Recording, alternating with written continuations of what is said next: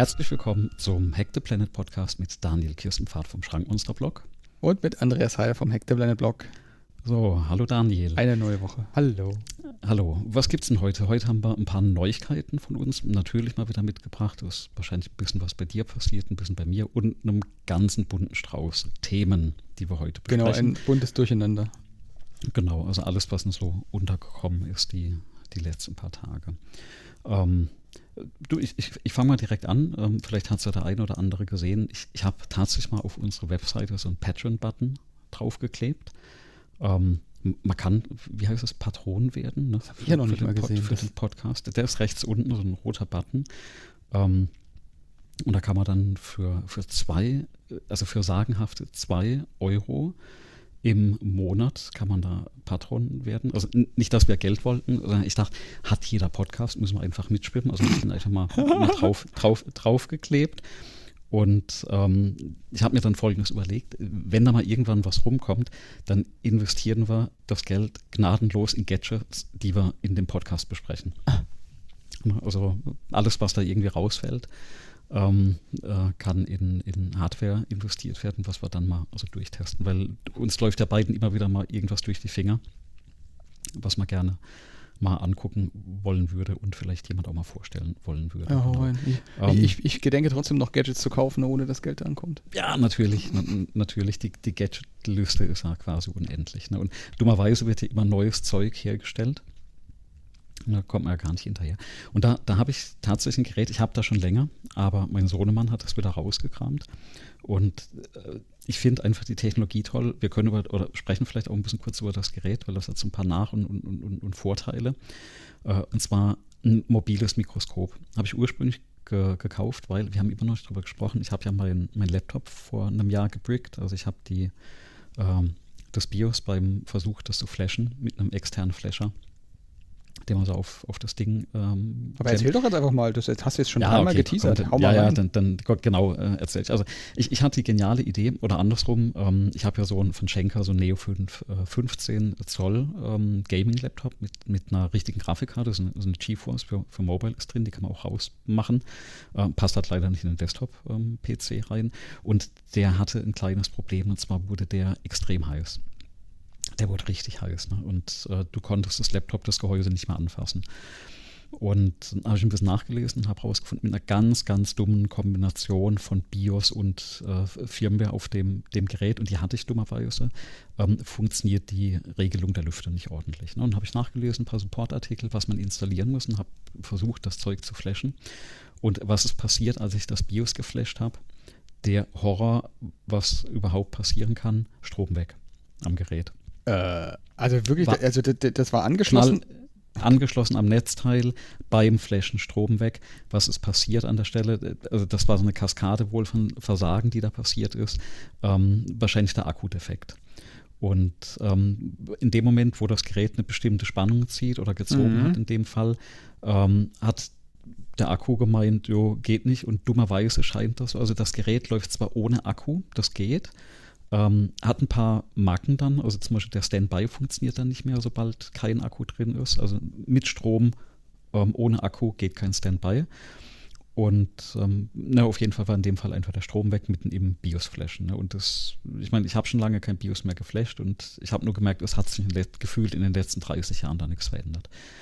Und äh, hin und her ähm, geflucht und habe gedacht, na, was machst du jetzt? Habe ein bisschen geguckt, da gibt es ein neues Mainboard. Ich habe rausgefunden, was da für ein, für ein Board drin ist. Das kriegst du nicht mehr zu kaufen.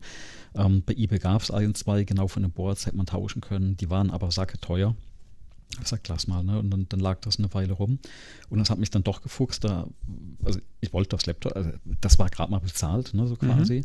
Und, oder abgeschrieben, so rum. Und dann habe ich gedacht, na, okay, was machst du denn jetzt? Eigentlich ist wieder zu schade zum Wegwerfen, auch gerade wegen Grafikkarte und, und, und gutes Display drin, etc. Dann habe ich ein bisschen äh, rumrecherchiert und habe in Berlin eine Firma gefunden, die nennt sich ähm, Nee, andersrum, die, zu der kommen wir gleich. Ne?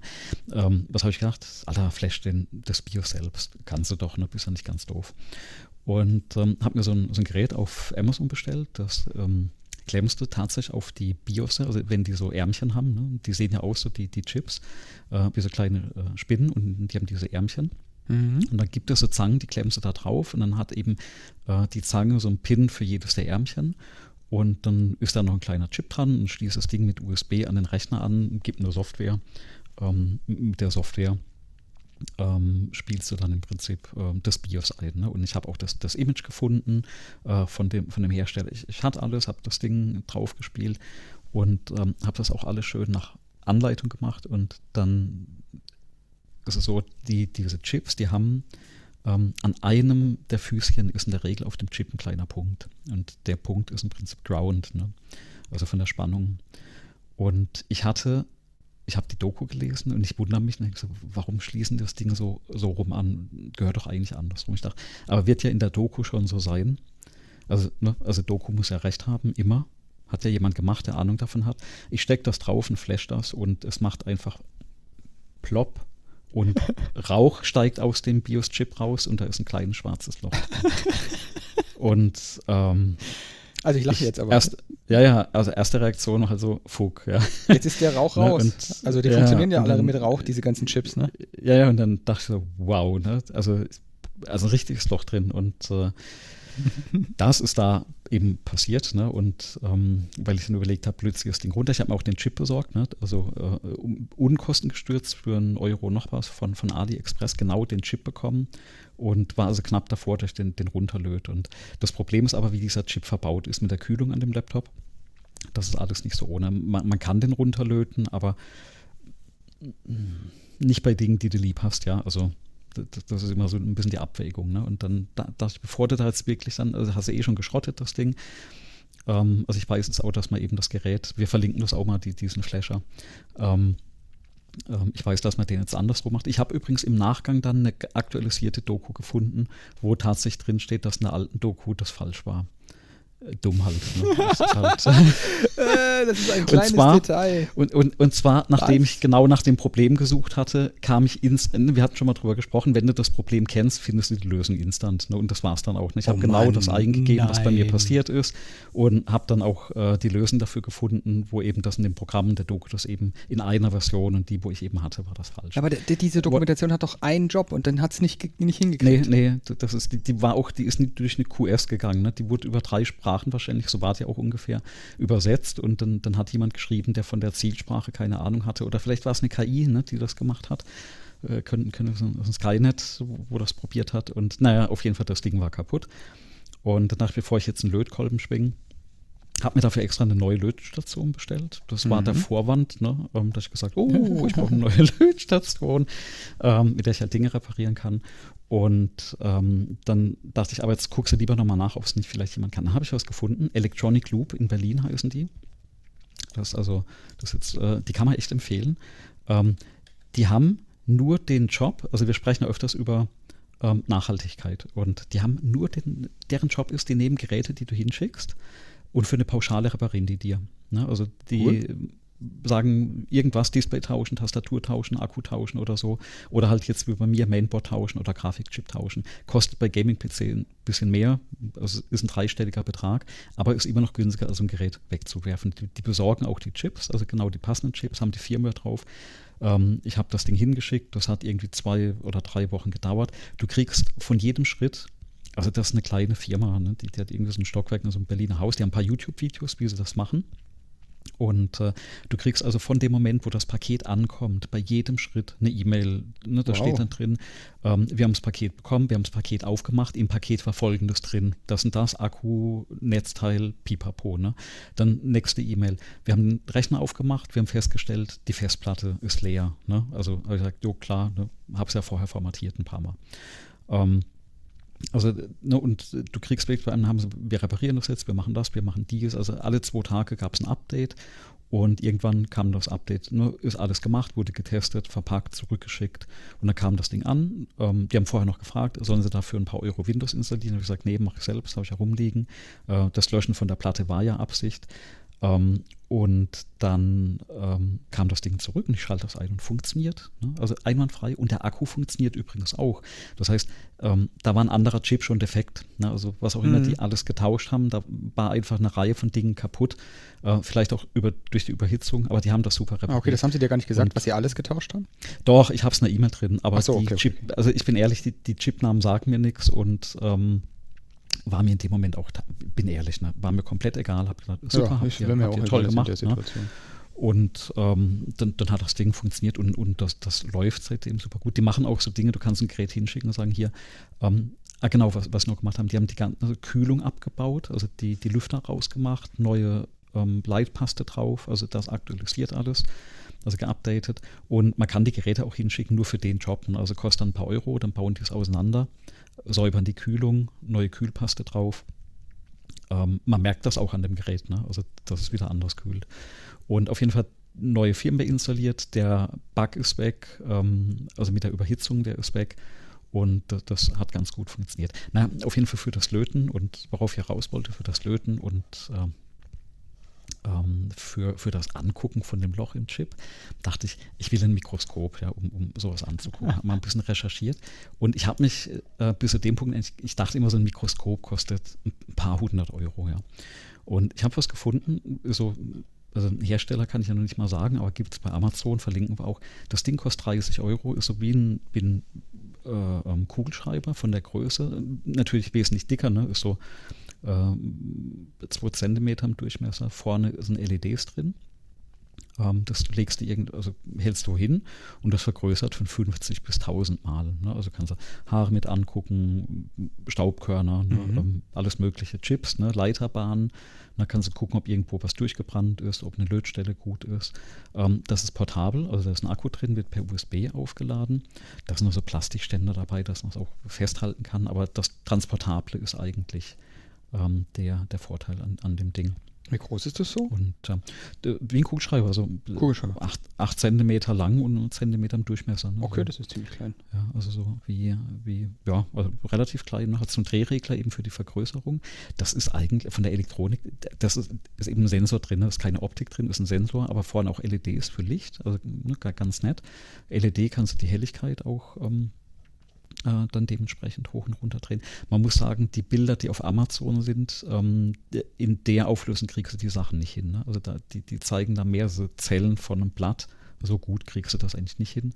Aber ähm, also was da, tausendfach Vergrößerung steht da, du, du, ne, Haare und Zeug, super. Ne? Also, und die Qualität von den Bildern, ähm, einwandfrei. Jetzt kommt der Clou, das Ding kostet 30 Euro. Ne? Hm, 36, ja, sehe ich ähm, gerade. 36 Euro, cool. genau. Ähm, hat einen Haken. Ne? Wie verbinde ich das mit dem Gerät? Ich dachte eigentlich so, Bluetooth? Nee, ist Wi-Fi. Wi-Fi? Nee, nee, Wi-Fi, ja, ja. Und jetzt halte ich fest, wenn du das einschaltest, macht das ein Wi-Fi-Netzwerk an. Ah. Und du connectest dich einfach auf das Wi-Fi-Network. Ah, jetzt kommt der Haken, da ist noch nicht mal ein Passwort drauf.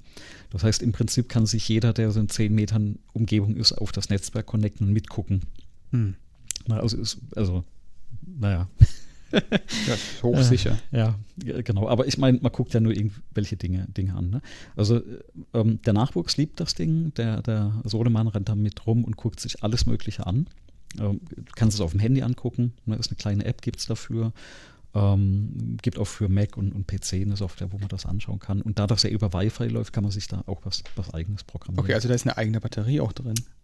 Da ist, ja, ist ein Akku drin, ist ein kleiner Akku drin, hält relativ lang. Ich habe das jetzt in einem Jahr immer aufladen müssen. Okay. Ähm, und ähm, es ist halt auch, also was das liefert, ist tatsächlich Video in 1080p, was darüber läuft. Ne? Also recht gute Qualität. Und wie gesagt, die Bilder sind einwandfrei. Hm.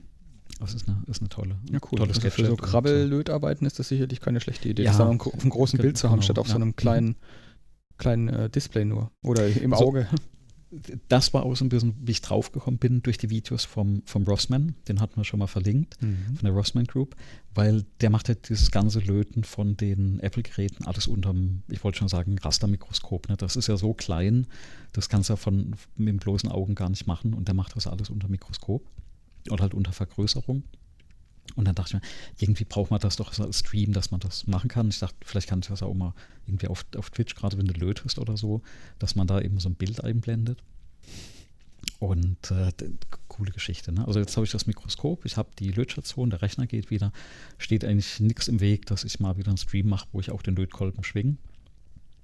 Ja, und äh, vielleicht löte ich ja mal endlich die Korn-Tastatur zusammen. Aber also so viel zu einem kleinen Gadget, wo ich mal dann die Zeit drüber gestolpert bin. Also sehr, sehr nette Geschichte. Und es ist für das, was du bekommst, ähm, kleines Geld. Ne? Und ich hatte jetzt auch gerade den Hersteller gesehen, aber da gibt es wahrscheinlich noch mehr. Das war. Also das, was du, ja, das, was du jetzt auf den, was wir auch in die Shownotes packen, das ist mehr oder weniger genau. ein sehr hey, generisches hey, Gerät, ne? Genau. Also das sieht, klingt jetzt wie so ein Dropshipper oder so. Ja, ja. Hey Stop, ne, heißt die es wird irgendeine Firma Fabrik, also es gibt auch auf Amazon dasselbe Gerät in tausendfacher Herstellerausführung. Ja. Hm. Also das ist wahrscheinlich hat das eine einzige Fabrik hat das einmal hergestellt und seitdem verkaufen hm. das hunderte einzelne genau. Unternehmen. Ja. Es sieht auf, ist auf jeden Fall äh, für solchen Anwendungsfall zum Löten, glaube ich, keine schlechte Idee. Das Zeug ist ja wirklich winzig. Und wenn genau. du dann so eine SND-LED da drauf rumlötest, mhm. da willst du, glaube ich, genauer ja, mal wissen, wo du dann den Lötkolben hinsetzt, genau. bevor die LED explodiert. Ich habe nur noch zwei Sachen gemerkt jetzt mhm. oder mit, mitgeschrieben, die ich jetzt noch als Hinweise machen wollte. Der BIOS in diesem Notebook sichert sich nicht selber ab. Ich habe irgendwie den Eindruck gehabt, dass das in den 90ern beendet wurde, dieses, der Strom ist weg, der BIOS explodiert. Beim, beim Flashen? Ja. Frag mich nicht. Also das, das BIOS sieht, das war jetzt kein so ein modernes, so ein, so ein BIOS, nein, das sieht auch noch wirklich aus. Ich muss mal, ich, ich habe mich, an, als ich das gemacht hatte, hatte ich mich da richtig reingenördet. Also ich habe das alles schon wieder vergessen. Ähm, quasi, in, es gibt so zwei BIOS-Hersteller, also auch von der Software. Es ging ja darum, was kannst du auf dem Chip alles installieren. Ähm, das BIOS, was ich jetzt drauf hatte, das war ähm, also auf dem Chip oder auf dem Board war das eigentlich eins von den, ich will jetzt nicht sagen schlechteren, aber mit dem anderen hättest du eigentlich mehr machen können. Ähm, du kannst BIOS von anderen Herstellern installieren, aber das, was ich halt gerade drauf hatte, war in Kombination mit der, ach, war das die Northbridge oder irgendwas? Also mit einem anderen Chip noch was drauf war.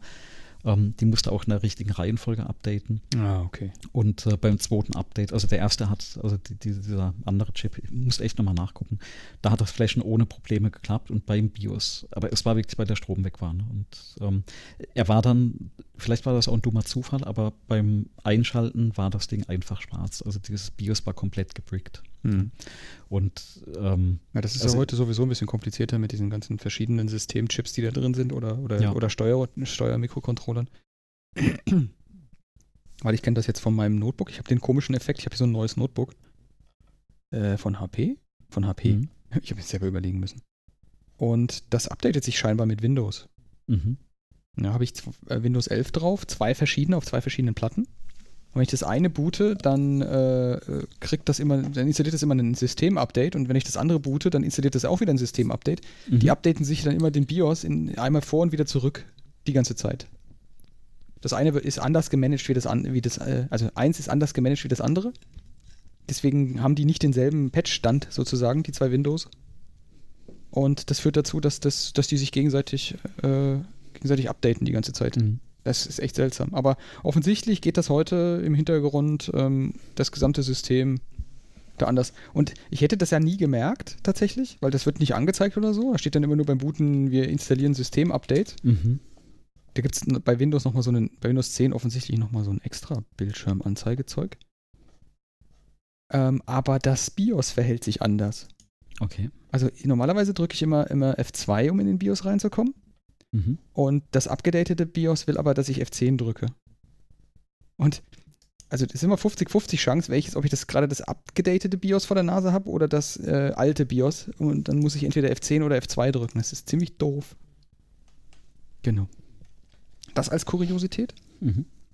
Und dass ein Gerät, das einen Akku hat, nicht angeht. Das habe ich auch schon mal beobachtet in einem anderen Kontext. Okay. Mhm. Ich habe hier so einen vor Jahr und Tag mal so ein, so ein Tablet, Android-Tablet von der Telekom gekauft. Die haben das da irgendwie damals vor 50 Euro oder so, konntest du dann als Telekom-Kunde so ein Tablet bekommen. Mhm. Das habe ich benutzt und irgendwann war es durch. Also durch im Sinne von, die Rückseite wollte sich äh, von, vom Rest trennen. Der. Akku hat einfach gesagt, so, ich habe ich hab genug, ich habe genug gesehen, ich will jetzt frische Luft. Mhm. Ähm, dann habe ich das Ding aufgemacht, das ging alles, weil nur Plastik. Und dann mhm. habe ich den Akku rausgebaut und äh, habe gedacht, ach ja, der Akku hier, Standard, da hängst du jetzt einfach ähm, Netzteil dran. Das geht doch bestimmt ohne Akku zu betreiben. Mhm. Nee, geht's nicht. Also es geht nicht an, wenn du nur Micro-USB ist es noch, wenn du das dranhängst. Mhm. Ein normales Micro-USB-Netzteil. Dann ähm, habe ich mir gedacht, bist du super schlau. Ähm, Spannungswandler geguckt, Akku eingestellt. Also die, die Spannung eingestellt und dann quasi so getan, als wäre ich vollgeladener Akku, mich dran gesteckt. Mhm, mhm. äh, geht an. Äh, bootet. Geht ungefähr so bis zur Hälfte vom Bootprozess und dann geht's aus. Und dann startet es wieder neu stellt sich raus, ähm, die Akkus benutzen die in solchen vielen von diesen Geräten, wahrscheinlich auch in deinem Notebook, als äh, Lastspitzenbrückung. Mhm, okay. Das Netzteil alleine ist nicht in der Lage, die Lastspitzen, die so ein System unter Volllast oder beim Booten zum Beispiel mhm. äh, aufruft, abzufangen. Da mhm. brechen dann die, die, die, die Spannungen ein. Und wenn der, und der Akku kann quasi mehr, äh, mehr Spannung, mehr, mehr, mehr Ampere liefern, als das mhm. so ein Standard-Netzteil kann. Mhm. Deswegen booten die Dinge auch nicht, bis der Akku einen bestimmten Ladestand hat, ja, damit ja. er mhm. das brücken kann. Okay. Und ohne Akku und ohne die chemischen Fähigkeiten des Zollen-Akkus so viel Strom zu liefern in dem Moment, wenn es gebraucht wird, mhm. äh, startet das Ding auch gar nicht. Also ich ah. hätte jetzt wahrscheinlich ein Netzteil doppelt, dreifacher Größe irgendwie dran dengeln müssen. Ich habe es probiert mit der doppelten Größe, das hat nicht geklappt. Mhm. Also, also statt äh, 2 Ampere habe ich 4 Ampere genommen bei 5 Volt nichts, war nichts zu machen. Also das Ding okay. ist immer, du hast dann auch sehen können am, ähm, am Messgerät, dass die Spannung einfach zusammenbricht in dem Moment, wo er dann Last macht. Okay. Vom, vom, vom Netzteil, was ich da dran gesteckt habe. Ja, und dann vielleicht als Hinweis für alle, es geht nicht so einfach, dann einfach einen Akku rauszuzerren. Meistens ist das ein integraler Bestandteil des Konzepts. Ja. Wo, wir wieder bei dem Thema ne, Nachhaltigkeit und Recht auf Reparatur wären. Ja, ja, in dem, in dem Fall sparen sie sich halt fettere Netzteile dafür, dass sie ja. den Akku drin haben. Aber auf der anderen Seite willst du halt eigentlich auch den Akku irgendwie ersetzen können. Und da sind chinesische Android-Stangenhersteller irgendwie besser unterwegs als äh, so Apple und, und Konsorten. Mhm. Also, weil in dem Ding war der Akku weder verklebt noch irgendwie sonst äh, äh, besonders. Das ist einfach ein Standard-Akku. Ein bisschen wie in der Tastatur, die ich das letzte Mal erwähnt habe. Da ist auch so ein mhm. Standard-Akku drin den du einfach ähm, mit Typnummer, der, die da drauf gedruckt ist, bestellen kannst. Das hat nichts Besonderes. Mhm. Und warum auch nicht? Dafür sind die Akkus halt auch von der Qualität her wahrscheinlich. Was ist wahrscheinlich? Ich weiß es, weil der Akku jetzt in dem Fall sich ja aufgebläht hat nach kurzer Zeit. Okay. Also USB-Mikro, ich habe es in die, in die, äh, in die Shownotes gepackt. Mhm. Weil du gerade von dem ähm, von den Akkus ähm, erzählst. Ich habe eine Ausgabe vom Make Magazine daheim. Make Magazine sagt ja wahrscheinlich was, ne? also Maker Fair. Ja. Genau. Und ähm, da habe ich ein, ein Abo von Make und da habe ich daheim noch ein Heftchen liegen, wo beschrieben wird, wie du solche Akkus, also so Standard-Akkus auch baust. Also wenn man, wenn man mal so einen Akku aufmacht, wird hier immer davor gewarnt und machen wir hier auch, ne? also ganz wichtig, äh, liebe Kinder am Radio äh, oder wie heißt es nicht am Radio, am, am Podcast, ne? am, am iPhone etc., ähm, schneidet keine Akkus auf. Oh Gott, nein, tut das macht, nicht. Macht, macht nicht das, was wir jetzt gerade erzählen. Ne? Ähm, nämlich, wenn du so ein Ding aufmachst, was fällt dann raus? Dann, dann fallen kleine äh, Zellen raus und die haben genau die Größe von so einer ähm, AA-Batterie. Mhm. No, und äh, wenn man die dann eben durchbricht, also meistens, die, die bricht ja so ein Akku zusammen und da kostet dann viel Geld, ne, je nach Gerät. Und äh, wenn man dann diese Zellen mal alle durchprüft, ist es ganz oft so, dass eben nur eine, zwei oder ein paar von den Zellen wirklich defekt sind, weil die radikal zusammengebrochen sind, also chemisch, und die restlichen noch funktionieren. Und wenn du das Ding dann eben entsprechend dann austauscht und neu lötest und, und baust und dann mit dem richtigen Chip dann entsprechend ja. versehst, dann kannst du dir eben so einen Akku, ne, wie der eben in der Fabrik gebaut wird, auch selbst bauen oder auch, jetzt kommt der spannende, Akkus mit einer höheren Kapazität. Da kann man sich da alles irgendwie äh, zusammenbasteln. Macht das aber bitte nicht. Ne? Wir, ja. wir, wir, warnen hier. Ich würde davon davor. sehr stark abraten. Also, also, man hat ja dann heute, sind ja meistens, dann sind es dann, dann irgendwelche Lithium-Ionen, Lithium-Polymer-Akkus. Wenn ihr Lithium-Polymer-Akkus vor der Nase habt, ich habe jetzt dieses Quadcopter-Rumfliegerei gemacht. Mhm. Ähm, da habe ich die, da habe ich ja auch so Lithium-Polymer-Akkus drin, weil ja. die am meisten Bums haben, wenn du fliegst. Das Problem ist, ähm, die haben nicht nur Bums, wenn du fliegst, äh, also wenn du Strom abrufst, sondern die sind auch besonders zickig. Und wenn ihr da irgendwas brückt, wenn ihr da irgendwas kurz schließt, dann gehen die Dinger hoch. Und wenn die auf den Tisch hochgehen, dann, dann hast du sofort Feuer auf dem Tisch und Rauch und da kommt da so ein Qualm raus, den willst du nirgendwo haben. Ähm, das löscht du auch nicht einfach, indem du es in Wasser schmeißt oder so. Lithium, das brennt, ist ganz, ganz schlecht. ähm, und ich kann nur davon abraten, das zu machen und meistens, also die AA-Batterien, die hatte ich tatsächlich selber noch nie. Ich hatte entweder, habe ich immer genau solche 18650er ähm, Standard-Lithium-Ionen-Akku-Zellen, die mhm. in einem größeren Akku verba verbaut sind, oder halt diese, diese Pouch-Akkus, diese ähm, ja, wo du ganz viele Lagen hast in so einem Plastik, in so einer Plastikhülle, die so äh, quadratisch oder rechteckig oder so irgendwie ist. So flache Tütenakkus sozusagen. Okay. Die habe ich meistens um, ähm, gehabt. Das sind auch ja. die, die bei mir immer aufschwellen. Mhm. Die, äh, die Lithium-Polymer-Akkus, die hatte ich früher in den, also du sagst in Drohnen sind die drin, früher hatte ich die in den, also vor den Drohnen gab es also Helikopter, RC-Helikopter, mhm. gibt es eigentlich immer noch. Und ähm, da hatte ich die auch und die, die habe ich prinzipiell immer nur draußen geladen, auf einer feuerfesten Unterlage. Weil das Zeug kann dir einfach in ja. Rauch aufgehen. Ne? Das kann einfach beim und, Laden, sobald du da irgendwas genau. mit, ja. Und, und, die sollte man tatsächlich niemals anfassen, weil ähm, da gibt es auch Videos, also wenn man da ein bisschen nachgoogelt oder YouTube, ne, ähm, da gibt es zig Videos, wo eben Leute einfach so einen Lithium-Polymer-Akku aufmachen. Äh, und schon, schon, schon allein beim Aufmachen Ne? Ja, sobald Luft dran kommt, genau, Schluss, ja. und das Ding geht in Flammen auf. Ne? Und wie gesagt, beim, beim, Laden, also ich hatte ein oder zwei, die tatsächlich abgeraucht sind und ähm, da hilft dann wirklich nur, das ist in einer Ecke, wo nichts passieren kann und wo das einfach in Ruhe abfackeln kann.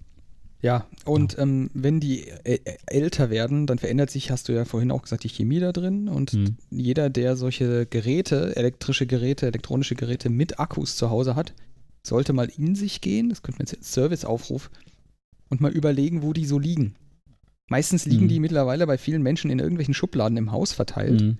Ja, ja. Ähm, für die gilt dasselbe. Also ob das jetzt eine Lithium-Ionen-Batterie ist, Akku ist, das ist, äh, der ist weniger gefährdet, aber trotzdem passiert es mit den Dingern halt auch, dass sie explodieren.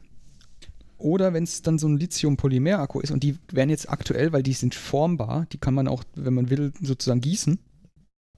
Da kannst du beliebige Formen mitbauen. Apple hat mal in so einem Telefon eine L-Form von einem Akku gebaut und sowas. Ähm, die, die, die, die, die, die sind gefährdeter einfach. Ja, die mhm. blähen sich irgendwann mal auf und wenn die irgendwo drankommen, wenn sie sich so aufblähen, was den, den Loch reinstanzt, dann äh, Feuer. Einfach mhm. sofort. Oder wenn du sie kurz schließt oder so Späßchen. Oder weil, weil eben mhm. technisch was kaputt geht, ein Chip, der das Zeug dann kurz schließt dann hast du ein schönes Feuer im Schrank. Und also vielleicht mal überlegen, wie man da in, seiner, in seinem Haus das macht. Du hast jetzt gesagt, du hast die nur draußen geladen. Ich habe im Keller eine brandsichere Box. Mhm. Da liegen die drin. Die hat einen Brandmelder, der quasi so hier, ich habe so WLAN-Brandmelder, Feuermelder, mhm. der hier quasi verbunden ist. Das heißt, wenn es da unten losgeht, dann ist da sofort äh, Ballett. Aber die Box ist so, dass wenn da drin ein Feuer ist, dann dringt das Feuer nicht nach draußen mhm. und der Rauch muss durch einen Luftfilter durch. Also das ist nicht luftdicht, okay. das, also die platzt dann nicht oder so, aber die filtert dann den Qualm nochmal weg. Also da kommt dann trotzdem Qualm raus, aber der sitzt dann nicht überall, sondern die gröbsten ja. Sachen sind schon mal weggefiltert. Und den kannst du nur so weit füllen, wie er selber verträgt. Also das Ding ist mhm. auch, da ist, das ist relativ schwer und groß, aber da ist ziemlich wenig Platz drin. Okay. Also Lipos oder ähm, Lithium-Ionen-Akkus gar nicht äh, dran rumspielen. Also wirklich ja. gar nicht, gar nicht ja. dran rumspielen, wegwerfen. Ja. Es gibt übrigens auch für ähm, 3D-Drucker, wenn wir eh schon beim Thema Feuer sind, ne? es gibt auch für 3D-Drucker so feuerfeste Gehäuse. Also ähm, mein Favorit ist ja momentan dieser Ender 5 Pro. Und ähm, da gibt es dann so wirklich so ein feuerfestes, das ist ein Überwurfzelt im Prinzip. Das heißt, wenn das Ding mal in Feuer oder in Flammen aufgeht, dass eben nicht gleich alles abfackelt. Und ich habe für ein paar hundert Euro vor kurzem, da habe ich jetzt leider den Link nicht mehr, ähm, gibt es sogar ein richtiges Gehäuse, wo du deinen 3D-Drucker reinstellst mit einer Abzugsmechanik. Also wenn der brennt, ähm, kümmert sich das auch so ein bisschen oh. um den Rauch und, und das ganze Gedöns. Also richtig, richtig nobel. Ähm, ist auch nicht schlecht. Ich habe vor kurzem mal ein Video gesehen, wo jemand, glaube ich, 50 3D-Drucker hat. Also der druckt so im Akkord ähm, so äh, Cosplay-Teile. Äh, und äh, dachte, ey, wenn bei dem auch mal so ein 3D-Drucker in Flammen aufgeht, ne, das ähm, ist, ist nicht ohne. Ja, also es, gibt, wenn man das, wenn man Feuer und 3D-Druck sucht, dann findet man eine ganze Menge spannende, spannende äh, äh, Fotos. Bat Safe heißt das Ding, was ich habe. Battery mhm. Safe. Packe ich auch mal in die Shownotes, ähm, weil das ist ein sehr beeindruckendes äh, Gerät. Ist auch, ist auch eine Fledermaus drauf abgebildet. Mhm. ich weiß nicht, ob das das Qualitätsmerkmal ist. Genau. Jetzt sind wir ein bisschen abgeschweift. Aber also. wir hatten ja eh gesagt, wir, wir äh, sprechen mal über die, die Sachen, die liegen geblieben sind. Ähm, ich habe es auf der Liste gesehen, du hast, ähm, du, du hast dich auch mit der, mit der, ähm, mit dem Watchface, mit dem Unity Lite äh, Lights. Ah ja, das letzte Mal hatten wir das Watchface angesprochen. Genau, und, und ähm, ich, war ja so fasziniert, also ähm, ich war die ganze Zeit abgelenkt von den Bildern, aber ich habe es nicht ans Laufen bekommen auf meiner Uhr. Und im Handy war das auch nicht. Ich habe nachgegoogelt und Support-Einträge von, von Apple nachgelesen und, und, und. Und die Uhr, die ich momentan an der Hand habe, ist eine Apple Watch SE. Ja. ja. Und dann dachte ich, das liegt an dem SE, weil das Watchface ist ab Generation 4 da und ich habe einfach keine Info gefunden, was jetzt die SE ist. Ne? Also meistens ist das ja irgendein älteres Gerät von Apple, bei den Handys ja auch oder bei den Smartphones. Und habe da nichts gefunden und dachte, das liegt da dran. Und dann ist mir aufgefallen, dass ich schon ewig lang die Uhr nicht mehr geupdatet habe. Und oh. ähm, geupdatet auf 8.3. Schwuppdiwupps war das Ziffernblatt da. Ne? Also du brauchst nicht nur das Gerät, sondern auch die, die Software, dann, dann funktioniert das Ziffernblatt. Und kaum hatte ich auf 8.3 geupdatet, kam, was glaube ich, 8.4, 8.41, 8.42. Dann kam jeden Tag ein Update, also da muss irgendwas im Argen gewesen sein. Und dann hast du ja geschrieben gehabt, oh, meine Watchface oder mein Watchface ist kaputt. Ne? Und was ist denn bei dir dann passiert? Erzähl mal. Es kam das Update auf die 8.4, ich weiß gar nicht, ob es 8.4.1 oder wie auch immer mhm. die Nummer war, auf jeden Fall die nach der, wo es offiziell released war.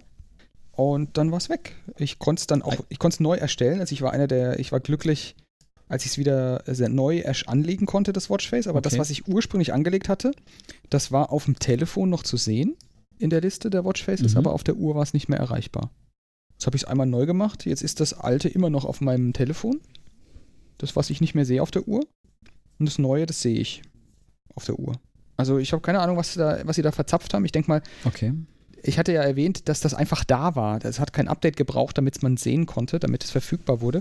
Ich denke mal, dass die diesen Prozess, wie sie das freischalten, noch nicht so ganz ja, gemeistert haben und entsprechend äh, ist das vielleicht einfach, dass das noch nicht klappt, noch nicht richtig geklappt hat.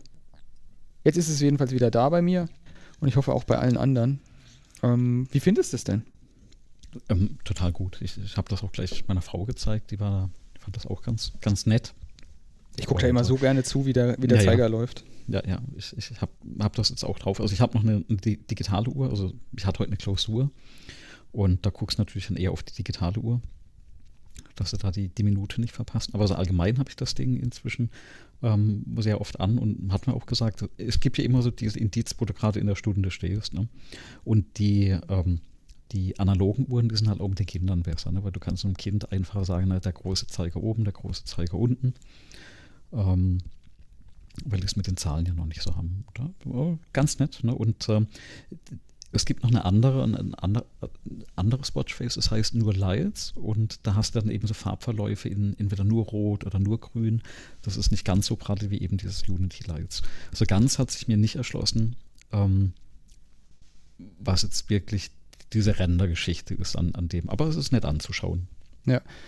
Ja, ja jetzt wollte ich einen, jetzt wollte ich einen, äh, einen eine, eine, App für die Apple Watch empfehlen, weil du sagst, du brauchst das digital. Du kannst ja beides mhm. haben. Es gibt, es gab mal ein Watchface, äh, ein, ein, eine App für die Watch, die hieß, das hieß Watch the Time.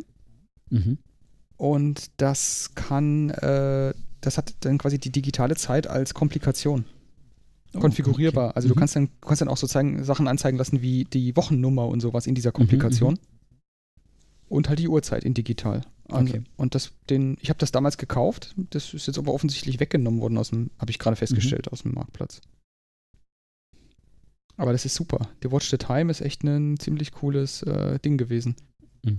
Äh, das ist ein ärgerliches Ding, ne? Immer mit, mit, den, mit den digitalen Besitztümern, die dann plötzlich nicht mehr verfügbar sind, ob, du dir mal die Rechte da dran gesetzt. Ja, sie sind ja verfügbar, du kannst ja nur nicht mehr kaufen. Also ich habe es ja nach wie vor, ich kann es auch nach wie mhm. vor installieren. Aber also ich habe es nicht verloren. Mehr. Aber ich kann es ah, dir okay. nicht empfehlen, mhm. weil ähm, äh, das gibt ja nicht mehr. Das gar nicht mehr. Okay. Mhm.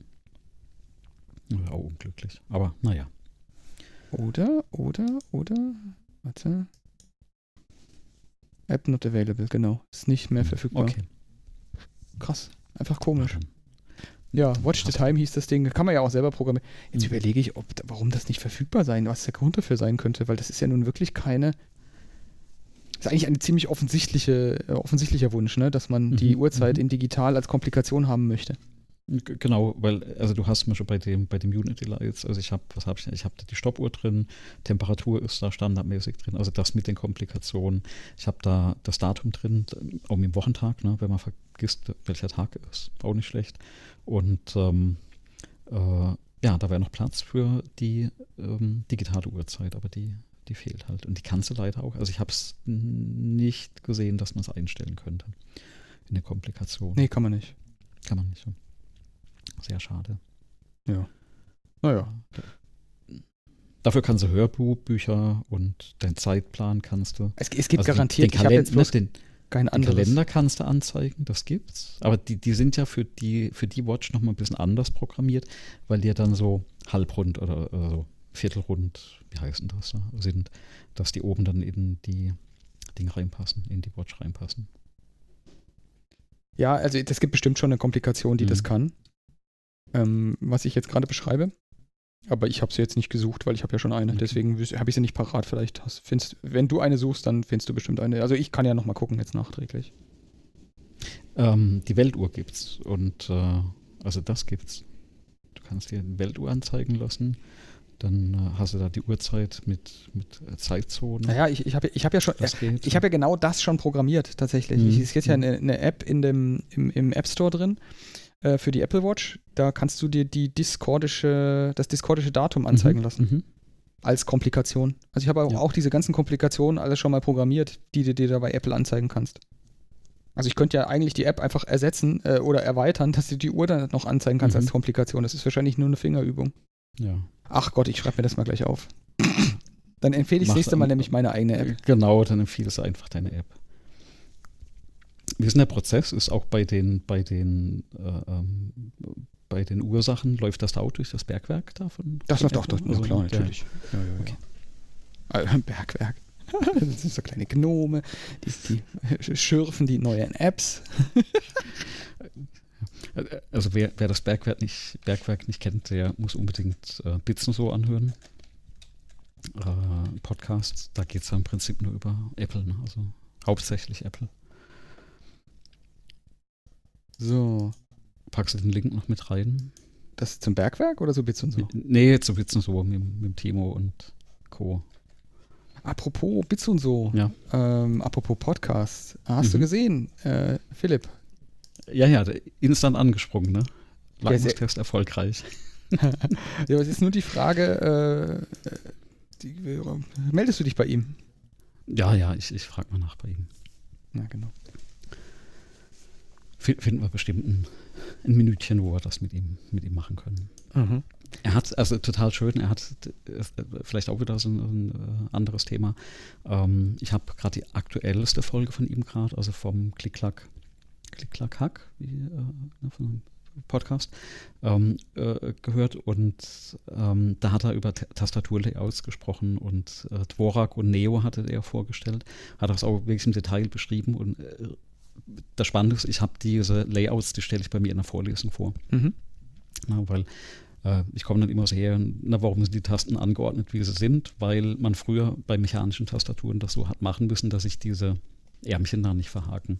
Und deswegen haben wir Stand heute so olle Tastaturen, wie wir sie eben haben. Ne? Und es gibt dann andere Varianten, wo man eben mit Statistiken und mit, mit Heuristiken und allem Möglichen eben versucht, das Layout von den Tasten wesentlich besser zu organisieren. Also er hat, da, er hat das auch schön beschrieben, dass du eben zum Beispiel bei einer Standard-Querz- oder QWERTY-Tastatur wohl nur 25 Prozent der Tasten, die du häufig brauchst, auf dieser, weiß gar nicht, wie das hieß, so quasi auf, auf der Mitte hast, dass du dich möglichst wenig bewegen musst von den Fingern her. Mhm. Und dieses Neo, das ist eben auf deutsche Sprache optimiert statistisch. Und dann hast du eben 65 Prozent der Tasten und äh, bei mechanischen Tastaturen ist eben das Schöne, du kannst dir das ja selber zusammenstellen, ne? das Layout von der Tastatur. Und ähm, also kann ich mal empfehlen, die, die Folge unbedingt anhören. äh, wo er so ein bisschen erzählt, ähm, wie die, wie die ähm, äh, Layouts da aufgebaut sind, also das Dvorak und das, ähm, das Neo. Genau. Auf jeden Fall holen wir ihn hier mit, rein und mhm. ich will dann, ich bin dann ganz gespannt, welche Empfehlungen du bekommst aktuell. Ja. Also ich habe ich hab, ich hab immer noch meins gefunden, das, das Corner, das würde ich jetzt. Und vor mhm. allem, ich habe ja mein eigenes Keyboard-Layout, das ja. an, das an das normale angelehnt ist natürlich, aber dann doch einiges an Sondertasten hat, weil du mhm. hast ja weniger Tasten. Ähm, ich bin mal gespannt, was er empfiehlt, was da so Stand der Technik ist. Genau. Ja, würde ich sagen, machen wir nächstes Thema. Ich habe genau. was, hab was mitgebracht, was vielleicht auch für deine Lehre äh, sich mhm. eignet. Was ist SHA 256? Na, warte mal, das hatte doch irgendwas mit, weiß nicht mehr, so Kryptographie zu tun. Man, irgendwas mit Schlüsseln und so. Mhm. Ne? Ja, ja, irgendwie. Ich habe das nur so im Hinterkopf. Ne? Mathe, ne? Das ist ein Hashing, so, ein Hashing-Algorithmus. War, war, noch nie so mein Thema, ne? so kryptologisch. Ja, man meint es auch nicht. Die Mathe-Hintergrund nee, nee. ist, ist, ist, mir auch komplett ja, schleierhaft. Ich habe den auch, ich habe jetzt auch versucht, aufgrund, auf Basis dieser Empfehlung heute, äh, das ein bisschen zu verstehen, aber ich habe dann irgendwann gesagt, mhm. okay, jetzt, jetzt, ist, jetzt bin ich raus ja, aus ja. der Nummer. Ähm, also ich will nicht den Eindruck erwecken, als wüsste ich, was das alles ist und wie das alles zusammenhängt. Aber also weil du sagst Hashing-Funktion, das kann man mal ganz grob erklären. Also eine Hashing-Funktion ist im Endeffekt eine, eine, mathematische Funktion, da wirfst du vorne was raus und hinten kommt, also ne, hinten kommt irgendwas, äh, nee, vorne wirfst du was rein so rum, ne, und hinten kommt irgendwas raus. Und so eine Hashing-Funktion ist eben ähm, deterministisch, das heißt, wenn du vorne was reinwirfst, kommt hinten immer das Gleiche raus. Ja. Und je nach Verfahren, das du hast, ähm, kann es aber sein, dass das, was hinten rauskommt, identisch ist. Ne? Das macht nämlich so eine Funktion, glaube ich, auch spannend. Zum Beispiel eine Addition ist eben nicht zwingend ein, ein Hashing-Verfahren, ne? weil hinten also kommt immer das Gleiche raus. Du kannst quasi diesen Rückschluss ziehen und bei so einer Hashing-Funktion ähm, kann eben hinten auch zweimal das gleiche rauskommen. Wobei es gibt wieder Hash-Funktionen. Ähm, das nimmst du auch bei dem MD, MD5 ist es, ne, wo du über eine Datei drüber jagst. Und nur wenn die Datei ähm, die Zeichen enthält in der Reihenfolge, bekommst du hinten auch genau der Wert. Ne? Also es gibt immer die beiden, ähm, die beiden Varianten gibt es eben. Genau. Und warum gibt es unterschiedliche? Hash-Algorithmus? Also warum braucht man jetzt verschiedene? Weil wenn das so eine deterministische Funktion ist, dann reicht ja eigentlich in der Welt eine. Naja, ähm, den, den MD5 zum Beispiel, den nimmst du ja, um zu ähm, verifizieren, dass das, was du zum Beispiel runtergeladen hast, so einem Fingerprint entspricht, ne, dass die Datei nicht manipuliert wurde.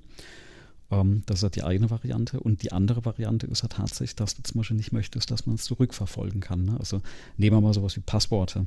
Ja, Passwörter, Passworte. Wenn du so, so Passworte verschlüsselst und ähm, in einen Hashwert umwandelst. Wenn das ja immer das gleiche wäre, ähm, dann findest du relativ einfach raus, ähm, oder man kann, ne, oder es gibt Menschen, die können relativ einfach äh, rausfinden, wie diese Funktion ist, also Reverse Engineeren. Ähm, wenn hinten eben, äh, wenn das anders funktioniert, also hast du zum Beispiel den, den, gleichen, das gleiche Ergebnis für, für die gleiche Eigen oder für unterschiedliche Eingaben, dann ähm, dann ist es ja schwieriger, sowas äh, zurück äh, zu verfolgen. Werde ich jetzt mal so mit meinem Halbwissen über Kryptographie. Ja, aber warum gibt es, also ich meinte jetzt mehr, also ja, würde ich jetzt, würde ich jetzt nicht gegen, gegen ja. argumentieren, aber äh, warum gibt es, also warum brauche ich, wenn ich MD5 habe als Hashing oder CRC 32, ja, warum überhaupt einen weiteren? Also wenn der doch das Problem eindeutig löst und also was, was hat denn dazu geführt? Also ich kann es jetzt auflösen. Kollisionen haben dazu geführt, also diese, diese mhm. Algorithmen sind nicht kollisionsfrei. Und je ja. nach Anwendungsfall, die haben unterschiedliche Anwendungsfälle, mhm. kann, kann, kann es sein, dass du es mit Daten zu tun hast, ähm, wo unterschiedliche Daten denselben Hash erzeugen. Mhm. Einfach nur, weil sie so, weil die Menge einfach zu groß wird, zum Beispiel, oder weil mhm. die, weil einfach der Algorithmus dafür gar nicht ausgelegt war. Also so ist es zum Beispiel ähm, so, dass der, der, so ein, so ein, so ein MD5-Algorithmus vor allem auch deswegen äh, äh, ja nicht mehr großflächig eingesetzt wird, außer bei kleineren Dateien, weil er bei großen Datenmengen einfach Kollisionen mhm. nach, also du relativ einfach zu Kollisionen kommst. Und es gibt eine ganze Sportart, sozusagen so Kollisionen zu erzeugen. Ähm, ein bisschen was hat das auch, ähm, auch was Schönes, ja, weil, weil das geht ja wieder zurück auf dein Passwort, äh, was mhm. du gerade sagst. Also wenn da tatsächlich so ein CRC32 oder so ein MD5 verwendet wird, ohne besondere Vorkom Vorkehrungen, dann äh, kann es sein, dass zwei verschiedene oder mehrere verschiedene Eingaben zum selben Ergebnis, Passwort ist gültig, führen. Mhm. Also du musst de facto bei so einem Standard MD5 gar nicht genau das Passwort finden, sondern nur etwas, was diesen Hash wieder erzeugt. Mhm. Und da mhm. gibt es mehr als eins mathematisch. Mhm. Deswegen brauchst du bessere Hashing-Algorithmen, die, die diese ganze Aufgabe ein bisschen mal offensichtlich komplexer lösen. Und der aktuell, ähm, der aktuellste, der quasi Aufwand gegen Sicherheit tauscht, der ist halt dieser SHA-2 und 256. Mhm. SHA-256 ist dann der Algorithmus, der häufig bei Verschlüsselung zum Einsatz kommt, wo es eben auch darauf ankommt, große Nachrichten, große und kleine Nachrichten so zu verschlüsseln, dass man eben nicht ähm, äh, ja, das, das nicht knacken kann und nicht erraten kann, indem man einfach mhm, nur mhm. ähm, oder also worum geht es da eigentlich? Da geht es darum, wenn du eine verschlüsselte Nachricht hast, dann geht es dir ja einmal darum, dass niemand lesen kann, was da drin mhm. steht. Und zum anderen geht es ja darum, dass niemand verändern kann, was da drin steht. Das ist ja auch eine Verifikationsmethodik, mhm. dass du sagst, ich übertrage das und ich äh, erzeuge davon eine Prüfsumme und diese Prüfsumme, die belegt mir, dass das nicht verändert wurde. Weil wenn die genau. Nachricht ankommt, derjenige benutzt den Algorithmus, berechnet die Prüfsumme, wenn dieselbe Prüfsumme rauskommt, dann muss es ja die gleiche Nachricht gewesen sein. Genau, also du, du stellst da die Integrität der Daten sicher. Genau. Durch das Verfahren. Und das ist natürlich doof, wenn ähm, zwischendrin einer ähm, die Nachricht abfangen kann. Ähm, das ist erstmal generell doof, aber das passiert halt. Aber dann jetzt die Nachricht verändert und die so verändern kann, dass du nicht bemerkst, dass er die Nachricht verändert hat und trotzdem derselbe, dieselbe Prüfsumme rauskommt. Mhm. Ja, und weil die Prüfsumme wird ja üblicherweise auch auf einem, auf einem zweiten anderen Weg übertragen wie die Nachricht. Und ähm, da sind dann eben diese Algorithmen angetreten, das möglichst ähm, mathematisch korrekt und sicher, äh, also Sicherheit herzustellen durch Aufwand. Mhm. So, warum erzähle ich das alles? Ich habe ja noch nie verstanden, wie die Dinger funktionieren, besonders die komplexeren, also so eine CRC 32 und ein MD5, das kriegt zur Not auch ich noch hin, aber einen SHA-2, äh, nee. Mhm. Und wie kompliziert das ist, wenn man jetzt nicht nur das Paper davon liest, das hat sich mal ein, äh, ein, ein Mensch gedacht, dass er das mal visualisieren müsste. Und ich packe mal, der Domingo Martin heißt der. Mhm. Ähm, ich packe mal in die Shownotes den Link dahin, also SHA-256algorithm.com. Und da kann man einfach oben einen Text eingeben, also zum Beispiel Hello World. Dann sieht man, wie sozusagen ein Message-Block ähm, gefüllt wird mit den Bits, die man da reintippt in seine Nachricht. Und dann kann man auf Play drücken. Und mhm. dann, oder man kann auch Schritt für Schritt da durchgehen. Und deswegen finde ich das für die Lehre bestimmt ganz toll. Ähm, und da kann, dann wird in Schriftform und quasi die Datenvariablen, die in diesem Algorithmus benutzt werden, wird dargestellt, jeder Schritt einzeln, wie dieser Hash berechnet wird. Und das ist wirklich, wirklich sensationell gut. Also für, für, für mich, ich finde sowas sensationell gut. Er steht halt wirklich da, welche Aktion macht der, welche äh, oder X oder und so weiter Aktivitäten passieren da, was wird wohin gespeichert, welche temporären Variablen und Buffer werden verwendet mhm, mhm, und womit sind die jetzt gerade gefüllt? Mit der Nachricht, die du da eingegeben hast. Mhm. Und das Witzige ist, du kannst dann auch noch während in irgendeinem beliebigen Schritt kannst du auch die Nachricht ändern, dann siehst du dann auch, wie sich dann die einzelnen Buffer und so weiter alle mit ändern. Ist ein super Ding äh, um sich mal zu verbildlichen, wie so ein Hashing eigentlich funktioniert. Ja, ja. Und jetzt kommt's, das muss man ja, also dieses Hashing passiert ja in so einem, in so einem Computer ständig. Ja. Und ich habe hier auf meinem Schreibtisch als so, einen, so eine Art Fidget Spinner, habe ich so einen OC, TTNC ähm, ASIC liegen. Mhm. Ein, ein Applikations- äh, Mikroprozessor, der extra dafür gebaut wurde, um äh, Bitcoin Hashes zu berechnen, Blockchain-Hashes zu berechnen. Mhm, mhm, also das Ding, was ich hier liegen habe, das frisst normalerweise irgendwas bei 192 Watt mhm. an Strom und liefert 130 Giga-Hashes ab. Ähm, an Bitcoin-Leistung ist nicht besonders viel im Vergleich zu heutiger Zeit, aber das Ding ist halt riesig, so groß wie meine mhm. Hand. Ähm, ich ich packe auch mal einen Link von dem Ding mhm. äh, mit in die Show Notes, damit man mal einen Eindruck von kriegt. Und das war in so einem Miner drin und die, der Chip macht diese Giga-Hashes, ja, diese Angabe, ja, 130 ja. Giga-Hashes, das sind 130 Giga sind Millionen? Nee, Milliarden. Hashe, Hash-Vorgänge pro Sekunde. Also das, was das Ding da äh, auf dem Bildschirm dir visualisiert, das macht das Ding äh, 130 Milliarden Mal pro Sekunde. Also Giga ist eine, äh, guck grad nach, 10 hoch 9 Milliarden. Billionen, ja, Milliarde, genau. Ja. Genau, also 10 hoch, ja. Wahnsinn. Und also das macht das dann ein paar Milliarden Mal pro Sekunde. Mhm. Das sind extra nur Schaltkreise, die genau das tun können und ein bisschen Steuerlogik in diesem Chip drin. Und das äh, ist schon echt äh, witzig, dass wir für so sinnloses Zeug, äh, also ja, im, im Falle von Blockchain halte ich es für ziemlich, naja, andere Diskussion. Ähm, ich, du bist ja auch ein großer Freund der Blockchain. Total. Also ich, ich bin in Projekte mit, mit ähm, nicht mit Blockchain, sondern mit äh, Distributed Ledger Technology involviert. Ja. Sind um, alle ähm, total sinnvoll, oder?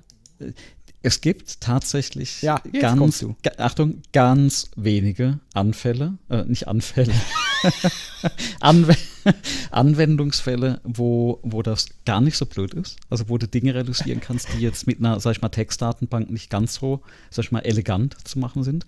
Aber es gibt andere Dinge, wie diese, wie diese Blockchain-Geschichte.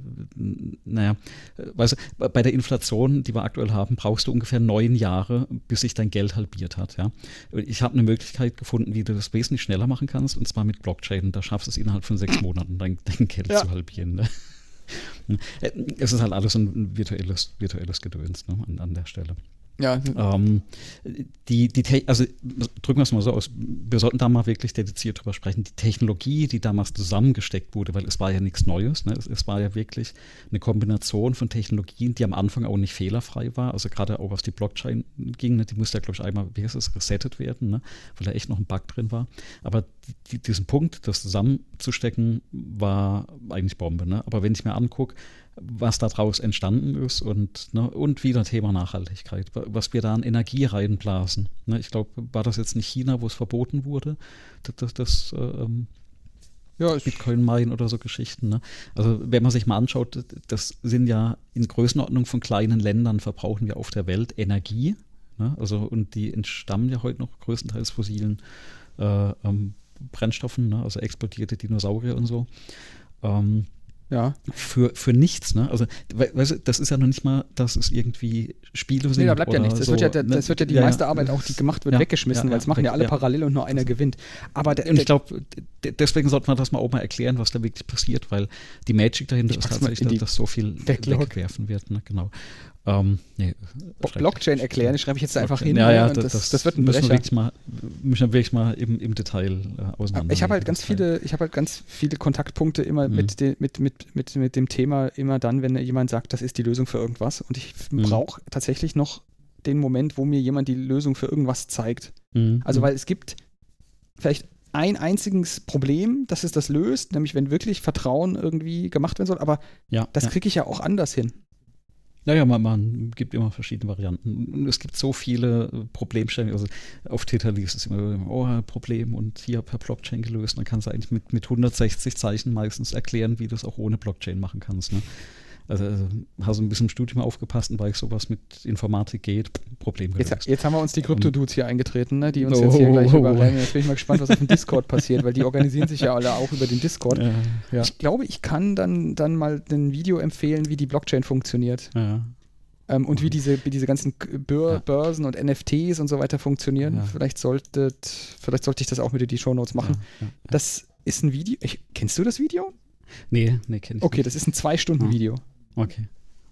Und dieses Zwei-Stunden-Video, das sollte, sollte man sich geben. Ähm,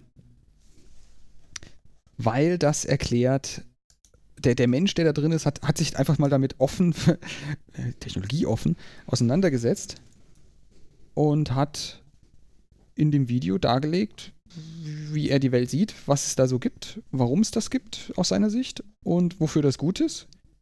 Und ohne jetzt jemanden spoilern zu wollen, er hat jetzt keinen sinnvollen Nutzen gefunden. Mhm. Ja, das Einzige, was er hauptsächlich gefunden hat, ist, äh, also was heißt hauptsächlich, das Einzige, was er gefunden hat, ist Betrug. Mhm. Also auf ganzer Linie. Ja. Ähm, insofern, ich, ich, verlinke das mal und dann kann man ja. mal gucken, was passiert. Was die Leute dann uns in die Kommentare schreiben, ob wir uns die Krypto-Dudes tatsächlich eingetreten haben. Genau, dann nehmen wir uns erstmal Blockchain vor und dann gucken wir uns NFTs an. Das ist das nächste, glaube ich. Ja, ist ja, ist das, das eine baut ja auf dem anderen auf. Es ist ja der, der Versuch der äh, von diesen, die ich jetzt hier als Krypto-Dudes bezeichne. Ähm, es mögen sich jetzt die Frauen nicht ausgegrenzt fühlen, die subsumiere ich jetzt. Das ist für mich ein stehender Begriff und mhm. hat nichts mit Geschlecht zu tun, dass ich da Krypto-Dude sage. Ähm, ja, die, das Ziel, das, das Ziel, was ich drunter schreiben kann, ist schlicht und ergreifend, äh, alles, was passiert, zu einem Finanzinstrument zu machen. Mhm. Also selbst ja, der ja, Mausklick, genau. das Registrieren, das Eintragen von Informationen, das Anschauen von mhm. alles, was passiert, was auch immer du sehen kannst, was passiert in so einem Computer, wird zu irgendeiner Art von Finanztransaktion, die dann zu, zum Zwecke der Spekulation eingesetzt Spekulation, werden ja. Und ja, keine Ahnung. Also vielleicht könnten die äh, Zuhörer mal kommentieren, ob sie sowas interessiert oder mhm. eher nicht. Ähm, mir ist noch was eingefallen, weil du hast Kollision vorhin genannt, ne? also wegen den, wegen den Hashing-Algorithmen-Kollisionen, da würde ich mal einen Schritt zurückgehen, weil es gibt etwas, die, also die, die, die zuhören und die programmieren, ne? die, die werden das alle wahrscheinlich schon mal verwendet haben, und zwar du wahrscheinlich auch die 128-Bit äh, also die ja. ähm, Unique Identifier, ne? verwendet man ganz oft, ähm, zum Beispiel auch, im, ich glaube im .NET Framework gibt es so New äh, GUID ne? Methode und dann bekommst du eben so ein, so ein String, das sind glaube ich so 5 Byte minus 8, 6 Byte oder so ein paar Minusse drin. Also insgesamt 128 Bit. Es gibt ein paar Standardformatierungen, wie sowas aussieht und das ist im Prinzip ein Unique Identifier. Und äh, der wird auf Basis von im Prinzip Entropie erzeugt, also zufällig wird der, wird er erzeugt. Und äh, wenn du da ähm, super Zufall hast, ähm, weil du Kollision gesagt hast. Das Spannende ist nämlich, die Dinger sind nicht kollisionsfrei, also die sind gar nicht unique. Die sind annähernd unique. Mhm aber ich glaube, ich, ich habe die Zahlen nicht mehr im Kopf. Ähm, selbst wenn du die, die absolute Entropie zugrunde legst, also und, und das Ding ist super zufällig und, und wird erzeugt, hast du bei, bei diesen ähm, 128 Bitcoins immer noch eine einprozentige Wahrscheinlichkeit einer Kollision. Ähm, aber nicht auf die ganze GUID, ne, sondern ich glaube auf, auf die Bits hochgerechnet. Und du bräuchtest, und jetzt die Zahl muss man sich mal überlegen, du brauchst, glaube ich, um die 300 irgendwas, ähm, äh, Moment, 300 irgendwas Millionen Milliarden, also ne, also sechs Nullen und sieben Nullen. Mhm. Und davon 300, also viele Nullen brauchst du, um eine Kollision zu erzeugen. Also wird normalerweise in einem Programm nicht passieren, wenn du, wenn du 128 Bitcoins ähm, erzeugst, aber ähm, es kann tatsächlich passieren, ne? aber wir können im Prinzip, wenn wir die Dinger verwenden, eigentlich auch weltweit, hast, also die Wahrscheinlichkeit ist verschwindend gering, dass du da eine, eine ähm, Doppelliquid hast. Trotzdem, wenn jemand damit programmiert, sollte der das immer im Hinterkopf haben, ähm, dass die Dinger eben nicht vollständig äh, kollisionsfrei sind. Und ähm, wir verlinken es mal, weil diese GUIDs sind in einem RFC auch tatsächlich beschrieben, wie die aufgebaut sind. Ne? Das ist, glaube ich, ähm, 4122. Mhm. Ähm, was war da haben? Genau. Und auch was das gebe ich immer gerne raus ähm, in den Vorlesungen. Also ne, wie was funktioniert, ist immer ganz toll in diesen RFCs ähm, ähm, von der IETF erklärt. Also CSV, ne? War meinem früheren Job war immer CSV, das ist nirgends definiert und keiner weiß mit CSV. Also Dinge wie ein Zeilenumbrich in einer CSV-Datei. Also kann man reinmachen, ist in der RFC beschrieben. Ja, das, das äh, kann geht. man sich dann mit den ganzen Editoren ähm, auseinandersetzen, die das nicht können. Äh, ja, ja, und dann nimmst du einfach mal Programmierbibliotheken von, von namhaften Frameworks, also die das nicht können, ne? also die nicht RFC-konform mal. Äh, ja, aber so genau, deswegen heißt das ja Request for Comment. Das Kommentar dieses ja. Implementators ist dann halt einfach. Geht nicht bei uns. Ja, geh weg. ja, aber wie gesagt, es ist alles mal niedergeschrieben und. Ähm, Boah, ich habe heute schon wieder so ein Blockchain-Thema als nächstes sozusagen, ne? Aber das, das machen wir jetzt schneller, weil das schieben wir dann einfach in die mhm, andere ja, äh, Sache rein. Äh, Smart Contracts kennst du auch. Ja. Mhm. Also was ist denn so, weißt, was, was verstehst du unter einem Smart Contract? Also hast du, hast du oh, sowas? Lass mich mal. Weil das nee, ist nämlich nee, was, was ich tatsächlich jetzt unabhängig von irgendwelche Blockchain-Sachen äh, denke, ähm, was ich eigentlich ziemlich, ziemlich einen praktischen, praktischen Anwendungsfall finde. Also die darunterliegende Idee Smart contracts are simply programs stored on a genau. blockchain that run when uh, predetermined conditions are met. Genau, es hat jetzt, mit, ich würde es jetzt gar nicht mal auf die Blockchain definieren. Ah, oh, nur, oh, weißt du, wo ich das gerade gefunden habe? Ja. Bei IBM. Ja, ja, IBM hat mal ganz viel Geld, ist ja wurscht auch. Ja. Mhm. Ähm, der, der Punkt, was ich machen wollte, ist einfach das Grund, die Grundidee ist ja lediglich, du hast irgendeine Art von nicht veränderbarem Speicher. Mhm. Da schreibst du ein kleines Programm rein. Ja. Und dann gibt es noch einen Trigger, der dieses Programm unter einer bestimmten, also das ist ja dieser Kontrakt, ja. ne, unter einer mhm. bestimmten Bedingung dann zur Ausführung bringt. Und dann sind Input und Output definiert. Und ähm, im Rahmen von irgendwelchen Krypto-Sachen ähm, wird das ja gemacht, indem man es auf eine Blockchain drauf dengelt, diese, diese Programme. Also wirklich reinspeichert in die Blockchain, sodass man sie nachher nicht mehr verändern kann und dann mhm. quasi aufrufen kann. Und dann gibt es dann auch sogar ja, irgendwelche virtuellen Maschinen, die diese Programme dann für dich ausführen. Mhm. Und das Ergebnis dann wieder in die, in, in irgendeine Blockchain oder auf einen anderen Weg rausballern. So. Mhm. Und weil man dafür nicht Blockchain braucht, hat sich ein äh, Paul Frazé, ich weiß nicht, wie er ausgesprochen wird, mhm. mal hingesetzt und hat einfach mal Smart Contracts without Blockchains implementiert mhm. oder konzipiert und auch ja. ein Video davon gemacht und eine mhm. Software implementiert, um das zu demonstrieren.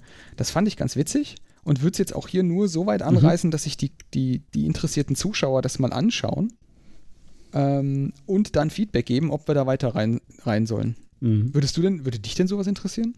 Ja, ja, immer. Also, wie so Zeug funktioniert, ist immer interessant. Also vor allem interessiert es mich ja. without Blockchains, ne, damit der ganze Hype-Scheiß ja, weg ja. ist, weil das ist, Smart Contracts finde ich jetzt gar nicht so mhm. einen, äh, finde ich noch mit das für mich nachvollziehbarste ähm, Feature, Erkenntnis, mhm. was man da, was man da im Moment in dem Umkreis, in dem Dunstkreis irgendwie mit hat.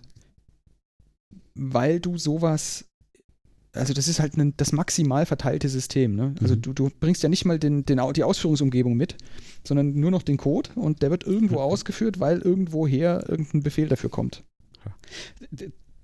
Denkst du eigentlich, dass sich die, diese Blockchain-Geschichte hält? Also äh, denkst du wirklich, das bleibt oder ist es so eine, eine Blockchain-Bubble? Also es hat ja ein bisschen nachgelassen. Ja. Ähm, also, also ich, ich, ich, erwarte, dass die eine, eine, eine, eine Spekulationsbubble platzt. Mhm. Ähm, ich glaube, die Technologie selber wird bleiben für die ein, zwei Anwendungsfälle, die es wirklich gibt. Ähm, aber ich glaube, die Menschheit muss zur Vernunft kommen. An bestimmten Stellen ist das Zeug halt einfach überkompliziert und mhm. überkomplex. Und du brauchst das nicht. Also, äh, um Konsens herzustellen, braucht man das nicht. Um mhm. ähm, Vertrauen zwischen Parteien, die sich nicht vertrauen, herzustellen, braucht man das nicht. Du, für Smart Contracts braucht man es. mir fällt einfach kein wirklicher mhm. Grund ein, warum man das komplizierte Zeug braucht. Und ich meine, wir beide hatten das letzte Mal, als wir drüber geredet haben, sind wir ja selber darauf gekommen, dass sowas wie Git ja auch nichts anderes ist als ein, äh, äh, Forward-Only-System. Mhm, da gibt es ja. eben bloß die Möglichkeit, dass ich ja. einen Rebase mache und die Geschichte mhm. ab dann dort weiter ändere. Mhm, genau. Aber auch da muss ich, also kann ich nicht mittendrin einen Commit ändern, sondern muss, wenn ich das ändern will, den Rebase machen ab dem einen Commit davor, dann meine Änderungen machen und dann ab dort alles wieder manuell nach, nachvollziehen. Also wieder mhm. neu nachmachen. Also ich verändere die komplette Git-Geschichte, die Hashes, die da verwendet werden, äh, auch in dem Moment komplett ab, dem Moment, mhm. wo ich eine Änderung reinhaben will. Das heißt, ich kann immer Manipulation feststellen. Also diese ganzen Argumente, die die Blockchain äh, Evangelisten, vorhin haben wir es im, im Pre-Show schon erzählt, mhm.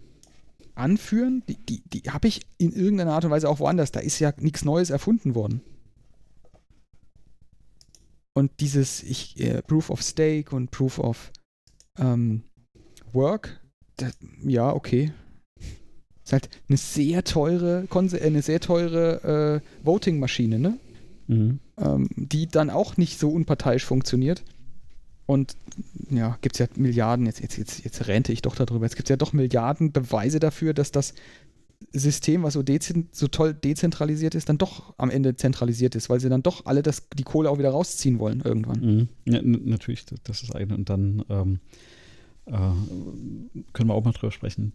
Ich kenne mich jetzt in der Ecke nichts aus, aber ich hatte das mal gelesen. Deshalb, wenn, wenn dir eine bestimmte Menge von dieser Blockchain gehört, ähm, wir hatten auch mal einen Vortrag, wo das unheimlich gut erklärt wurde, ähm, dann kannst du dir im Prinzip bestimmen, ja. Also und theoretisch ist es wohl so, dass es Stand heute so ist, weil das alles so jemand, Menschen, ja, das ist ja korrekt. Also genauso gehört, wird ja ne? Konsens hergestellt. Die, ja. die, die, die, Mehrheit der Rechnenden, äh, ja. also Was wird denn da genau, überhaupt berechnet? Da wird ja ein neuer Block berechnet und ja. der Block wird berechnet, indem man das, was man quasi äh, äh, sein will, da reinkippt. Mhm.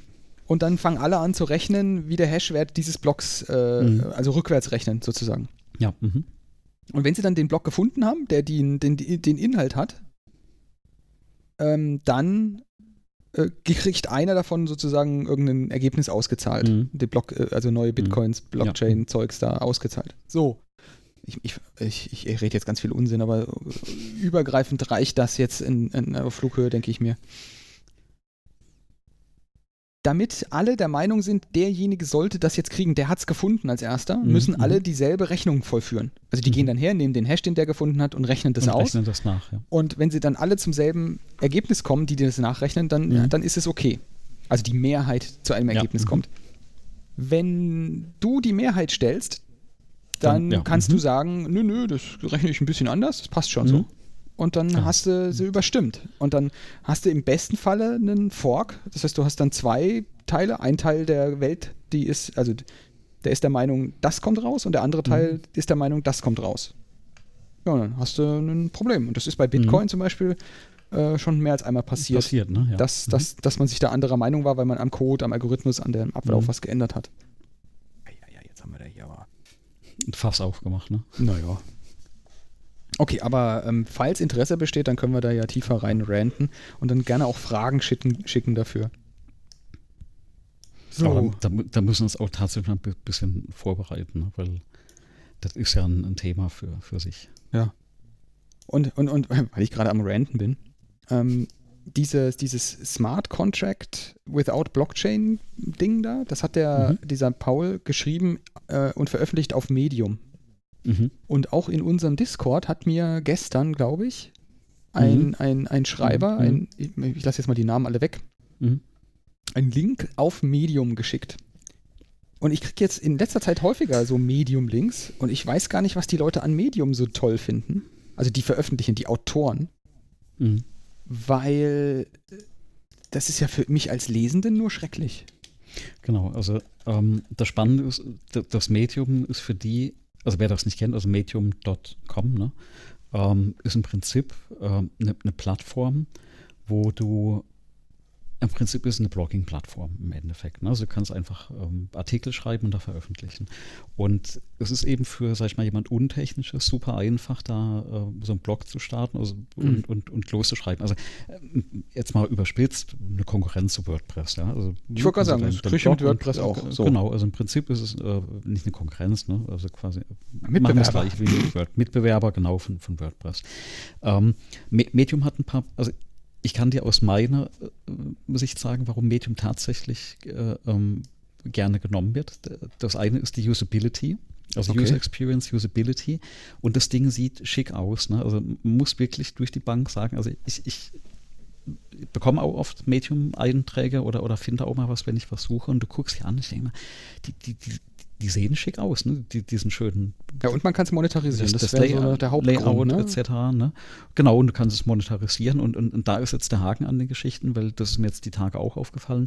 Ähm, ich hatte auch ein paar Links durchgeklickt und dann stand da plötzlich, boah, du kannst jetzt noch einen Medium-Artikel lesen, ab dann kostet das. Ja, genau. What? Ja, und ähm, es ist halt eine Paywall, ne? Also, und, und das ist wieder der Tod fürs Internet. Ja, und man kriegt es nicht raus Wenn da. Du, das ist ja, mein Hauptproblem. Ja, ich kann ja, den Artikel also, sehr schwer nur in einen PDF oder überhaupt drucken oder so. also ich, drucken erkläre ich gleich, das ist nämlich mein letztes Thema. Mhm. Und, äh, und, und da ist tatsächlich als, als Informationskonsument ähm, ist es tatsächlich ähm, ärgerlich und ähm, du kommst halt die, an die Informationen nicht ran. Ne? Und ich hatte das auch schon ganz oft, ähm, dass ich die Artikel einfach nicht lesen konnte. Ne? Und dann. Habe ich die auch äh, tatsächlich ignoriert.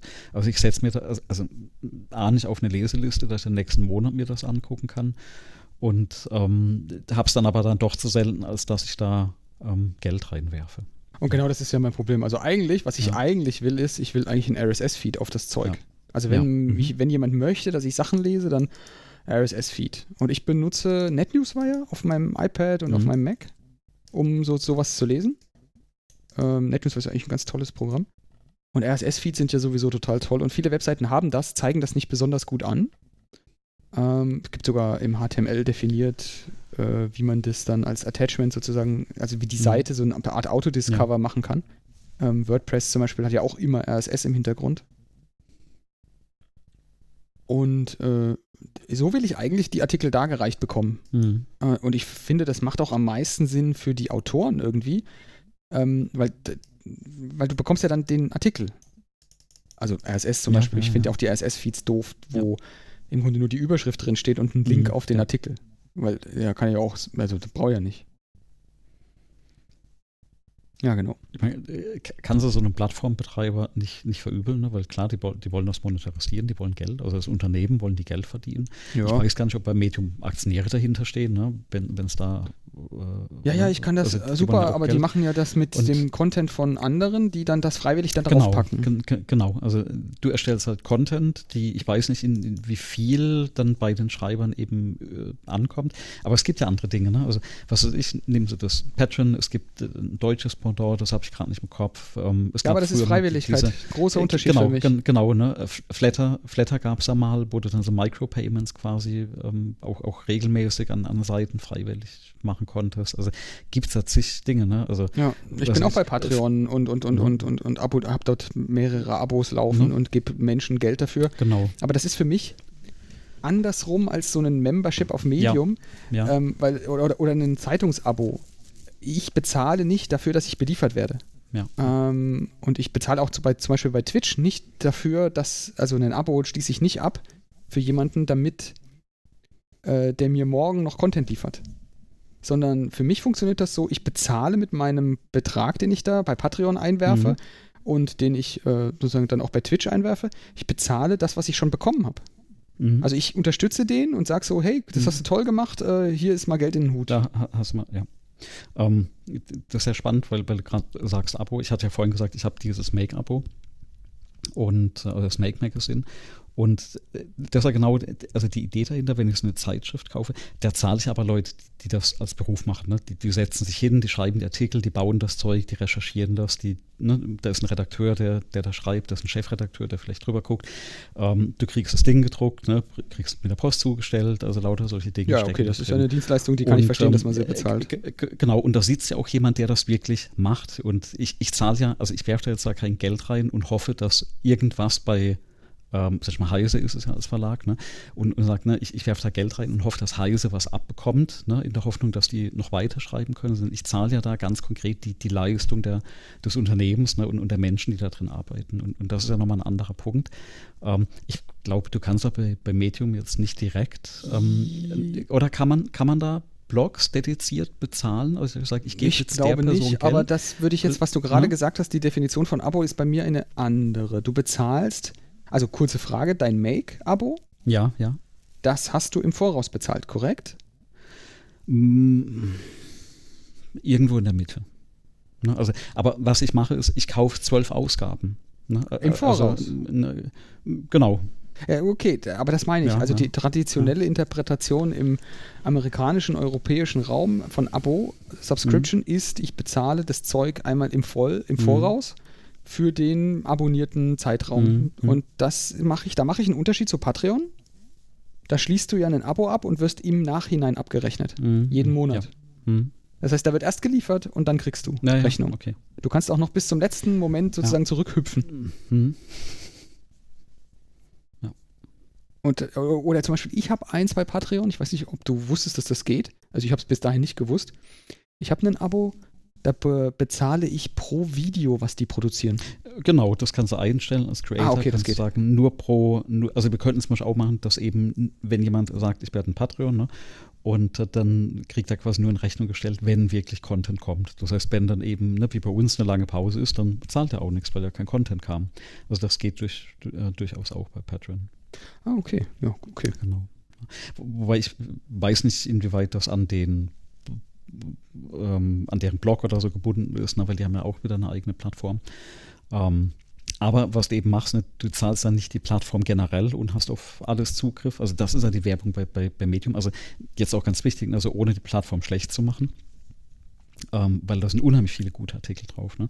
Aber das eben, du hast 5 Dollar, ich, ich habe es gerade vor mir, 5 Dollar im Monat oder 50 im Jahr und dann bekommst du eben Unlimited Access. Ne? Also dann, dann darfst du eben bei, bei, bei Medium das quasi lesen, das ist dann wie bei vielen so Paywalls einfach, du kommst an die ähm, Informationen erst ran. Ähm, wenn du bezahlt hast. Und ich, ich finde das insofern spannend, weil es gibt aktuell in der Wissenschaft eine Bewegung, dass man sagt, alles, was an Forschung publiziert wird, soll eigentlich, und, und da ist ein Konsens, wenn man sagt, das soll Open Access werden. Ja. Ähm, also bisher war es durchaus so, dass du Dinge publiziert hast. Ich habe ja auch mal ein Buch geschrieben und das ist eben über einen Verlag erschienen. Und wenn du jetzt aber das möchtest, man hat ja auch dann die Rechte, entsprechenden Vertrag abgeschlossen und dann muss dafür jemand bezahlen. Das ist aus Forschungssicht ärgerlich. Und, und das ist auch bei vielen Konferenzen so, wenn die über einen Verlag das dann machen, dass du an diese Artikel immer nur über eine Paywall ähm, rankommst. Universitäten etc., die, die, die zahlen das. Ne? Und für Privatleute ist es aber, oder für Privatmenschen ist es eigentlich dann eher ärgerlich, wenn man sagt, oh, ich will mal das Paper oder, oder so lesen. Ne? Genau wie bei ISO-Normen. Ne? Normen sollen eigentlich frei verfügbar für alle sein. Du zahlst eine Menge Geld, ähm, dass du an so eine Norm rankommst. Also das offensichtliche und, Wort, was mir jetzt genau. gerade durch den Kopf schwitzt, das, äh, und die URL, die werde ich jetzt nicht hm. sagen. Hm. Ähm, der Moment und, und äh, äh, du zahlst eben Geld, äh, ähm, dass du da rankommst. Und in, in, der Wissenschaft wird jetzt eben gesagt, na, man möchte eigentlich schon dahin, dass man Open Access macht. Das heißt, ja. ne, wissenschaftliche Ergebnisse werden für alle publiziert. Es gibt, mache ich zum Beispiel auch, ich habe von allen meinen Konferenzpapern eine Autorenversion bei mir auf der Homepage. Ne? Also das ist die Version, die ich eben, wo ich keine Rechte abgetreten habe. Ne? Das ist eine eigene Version, die, die irgendwann mal entstanden ist, die veröffentlicht wurde. Ähm, dass man eben in der Wissenschaft darauf äh, auch kommt. Ne? Also wenn jemand sich darauf beziehen möchte, weil nichts schlimmer ist. Also ne, das ist absurd, wenn du in der Forschung bist, du möchtest eine Referenz verwenden und kannst es nicht, weil die Geld kostet. Ne? Und vielleicht stehen da die wichtigen Dinge drin. Ne? Oder du referenzierst das falsch. Also ganz der Klassiker ist eben, weil es nicht gelesen wurde und weil man dann Sekundärliteratur nimmt, ne, wo man, über die man dann die erste Literatur referenziert, weil du das Original nie gelesen hast, dann kommt da Humbug ne, am, am, Ende raus. Und ähm, also da geht man gerade in eine andere Richtung. Und auf der anderen Seite siehst du an vielen Ecken, wo, wo Geld, eben äh, nicht Geld, wo, wo Inhalte, also Content, anderer im Prinzip monetarisiert wird. Geschäftsmodell technisch coole Geschichte, informationstechnisch natürlich ein, ein Fiasko, ne? weil mhm. du kommst nicht mehr ran. Und äh, ähm, ich glaube, da, da gibt es also eine, eine aktuelle, ähm, sag mal, äh, Person in den Medien, ne? also gerade mit der, mit der, mit der Corona-Krise und Covid-Geschichte, also der, der Herr äh, Drosten, Professor Drosten, der quasi gesagt hat, also alles, was er ähm, in der Öffentlichkeit, also an Interviews rausgibt. Also seine Bedingung ist immer, das darf nicht in eine Paywall landen. Also und er begründet, das habe ich gesehen, er hat vor kurzem drauf, mal ne? begründet. Ne? Er sagt auch, sein Job ist ja öffentlich bezahlt ne, und, und soll das auch der Öffentlichkeit zugänglich sein.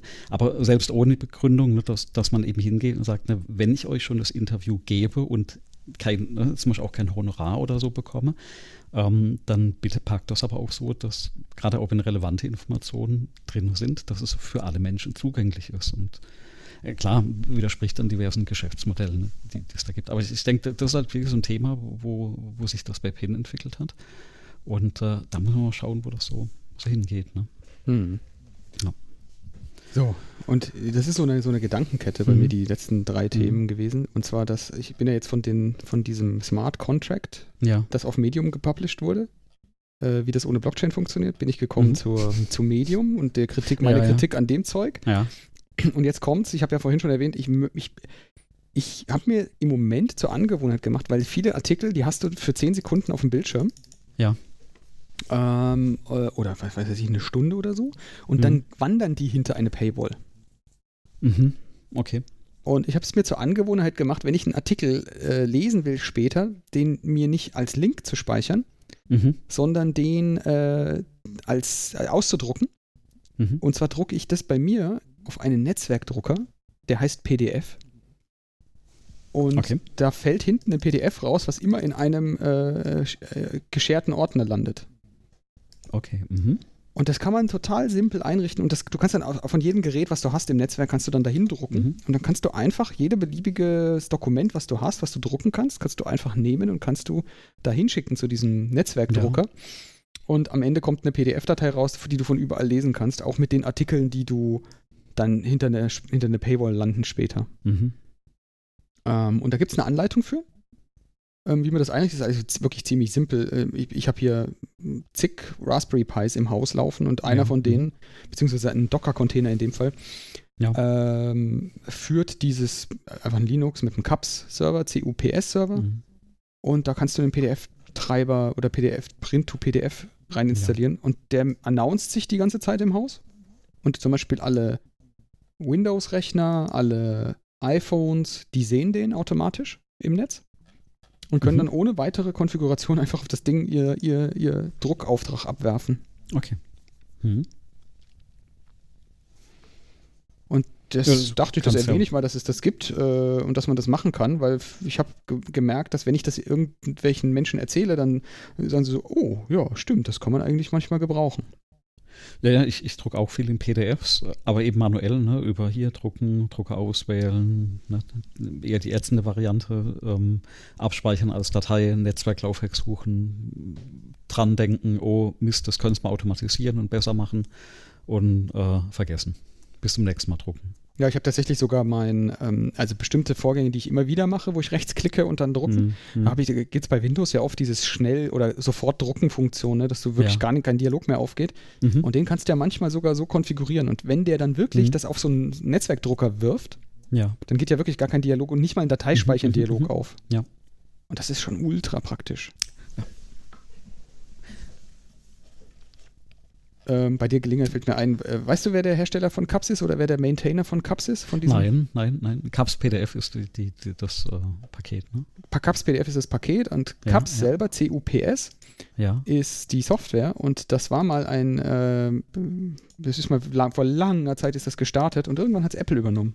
Hat das Maintainership nee. dafür übernommen. Also okay. das ist eine offizielle äh, GPL, LGPL 2 äh, lizenzierte Apple-Software.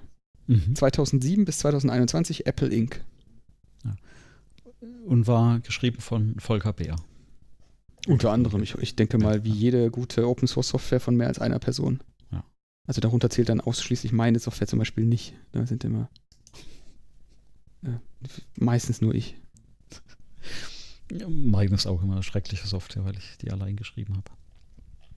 Ja, aber dafür benutzen es ein paar Leute. Mhm. Immerhin, immerhin. So, ich glaube, so vom Thema Sehr her. Schön. Ja, haben wir die Community mal wieder zugeworfen mit äh, neuen Tools zum Ausprobieren. Hm, jeder Menge Infos. Ähm, ungarem Halbwissen. Gern geschehen. ja, sowieso. Ja. Und äh, muss man natürlich sagen, wir sprechen immer nur über die Dinge hier, von denen wir keine Ahnung haben. Ne? Weil langweilig ist es ja, wenn wir über die Sachen sprechen, die wir alle schon wissen. Das macht ja viel mehr Spaß, wenn man, wenn man nur Halbwissen hat über irgendwas.